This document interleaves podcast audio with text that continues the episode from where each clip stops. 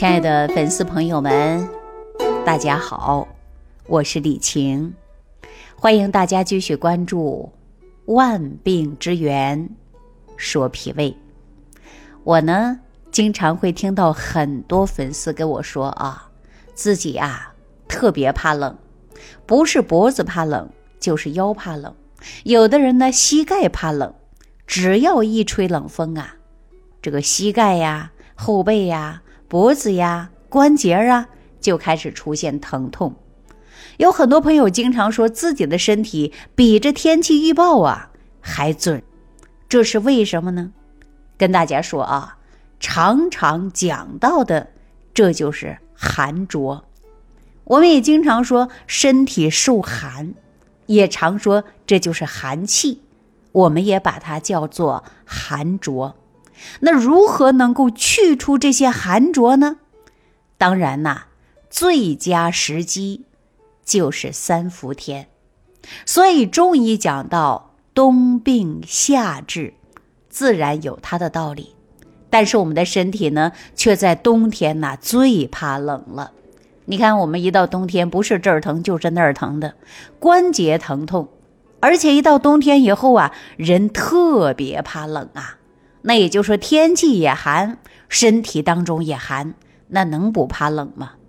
特别呢是冬至一阳生之后，阳气呢像小火苗一样慢慢开始生发，而这个时候啊是一年当中最冷的时候，所以大家呢一定要注重保暖，这保暖呢可是头等大事了。否则呀，就容易被这些寒气、寒邪入侵到我们的身体。所以我告诉大家，我们平时啊最常见的寒浊入侵，可以简单的分为两种，一种呢是表寒，一种啊是里寒。这两种呢也特别容易分辨。表寒呢，我跟大家说啊，寒在体表。还没有入到我们身体的内部，那这个时候我们看到一些症状，比如说流清鼻涕呀、鼻塞呀、怕冷啊，有的时候还经常打喷嚏呀。大家有没有发现这些症状？其实啊，这就是风寒感冒的初期症状。但是这些症状啊，在我们身体当中有长，它也有短。那大家想，如何能够把这些寒拦截住，不让它继续往里边走？那我告诉大家，你这感冒就很容易就好了。大家说怎么做呢？其实很简单，因为这个时候寒它在我们的体表，我们就应该迅速的来温阳气，那温经络，让我们体内的气血循环变好。在家家户户的厨房里，都可能会找到一小片的紫苏叶，这个时候起到的作用是最大的。你可以用紫苏叶六克来泡水，趁热喝下去，直接到微微出汗就可以了。那有一次啊，我们邻居家的一个小孩儿啊，受了风寒，打喷嚏、流鼻涕，这时候呢，小孩啊不喜欢喝紫苏叶的味道，三岁多的小朋友嘛。那你哄他，他也不愿意啊。这个时候非常难，那我们就应该呀想办法。想什么办法呢？小孩都喜欢玩水呀。那三岁的小孩子正是喜欢玩的时候。那于是呢，就把这个紫苏叶呀兑在洗澡水里边，让孩子呢身体迅速的暖和起来。其实这个呀也挺管用的啊。当时呢还可以用紫苏叶啊来泡脚。这些办法呢都是非常好的，它可以刺激我们的气血运行，那让我们身体产生足够的抵抗力，就可以把这个寒呐给散出去了。或者呢，家里有生姜，你煮一碗生姜水也能够去寒呐。但这个寒呐，它是不同的，有的是里寒，有的是表寒。那这个里寒在我们身体里边呢，一般呢分为实寒。还分为虚寒，我们现在大多数啊都是虚寒为主，为什么呢？因为现在呀家里有冰箱啊，一年四季都能喝到冰镇的啤酒啊、冰镇的可乐呀。那这在古代呀，连皇帝你都享受不到的，对吧？还有一些人呢，说人家国外人天天喝冰水，那身体都壮得很，结实得很。然后呢，我们很多国内的人呢跟风。那我告诉你啊，人种不同，我们中国人从古至今都是喝温水长大的。你非要跟别人的基因去对抗，然后呢，你喝冰水，喝冰镇的饮料，你的身体当中就会出现的是寒浊。那你这种，我告诉你，谁也帮不了你。还有现在的手机，还有打麻将，我们的夜生活越来越丰富了，熬夜这都是伤阳气的。这些不良的生活习惯，都让我们现代的人体质变成了一种虚，甚至有的人出现了是虚寒体质。那大家说什么叫虚寒体质呢？我给大家举个简单的例子啊，大家呀就明白了。也就是你身体里这个小太阳的能量低了。也就是你的阳气，它不足了，就像冬天的太阳的能量有点弱了。我们周围感受到的是什么呀？就是一个字儿冷。那中医理论讲寒浊的特性，还有收引凝滞。所以，当你身体出现虚寒了，除了冷，还会出现气血凝滞的症状。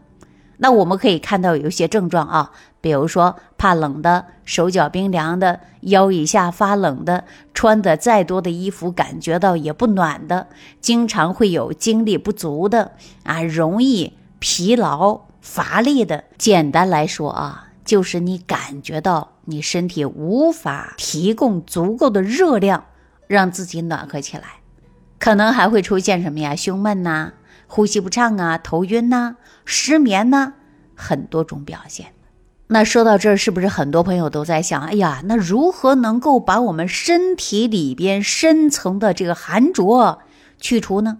让身体变得暖和起来呢？其实说到这儿，最关键的呀，就是要你身体呢要有阳气，要温阳才能去寒。所以进了三九天啊，我们经常说冷冬数九嘛。对吧？现在就是三九天嘛，进入三九天，很多中医都提倡虚寒体质的人呐，要去做一做三九灸，贴贴三九天，这样呢能够温阳祛寒，来年春天呐才不生病。所以今天呢，我也给大家分享一道传统的家常小甜汤，能够帮助我们虚寒体质的朋友啊。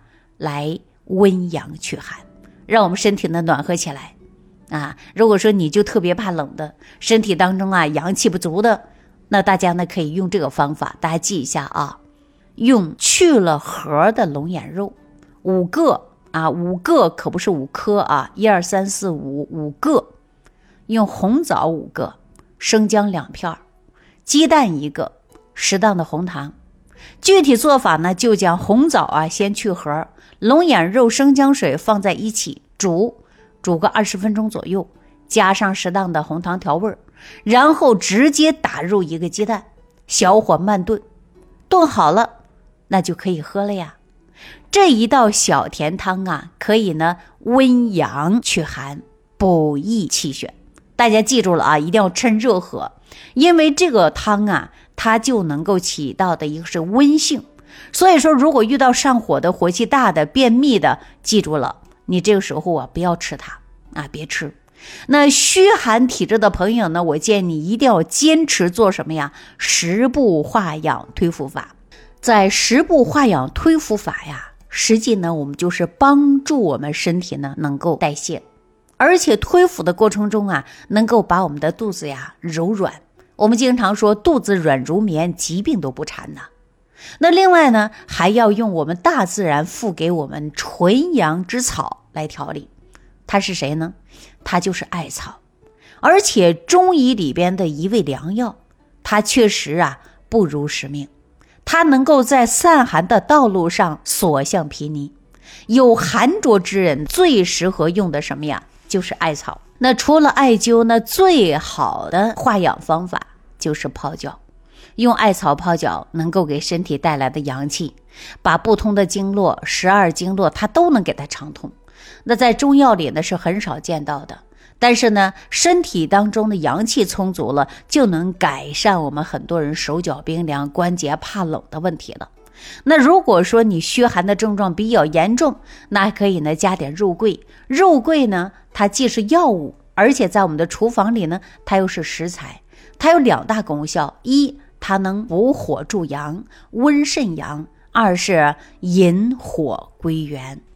它能够把温热之气啊一直留在下焦，而且呢还能够通经络，所以肉桂温阳下焦的能力要大大胜过艾叶。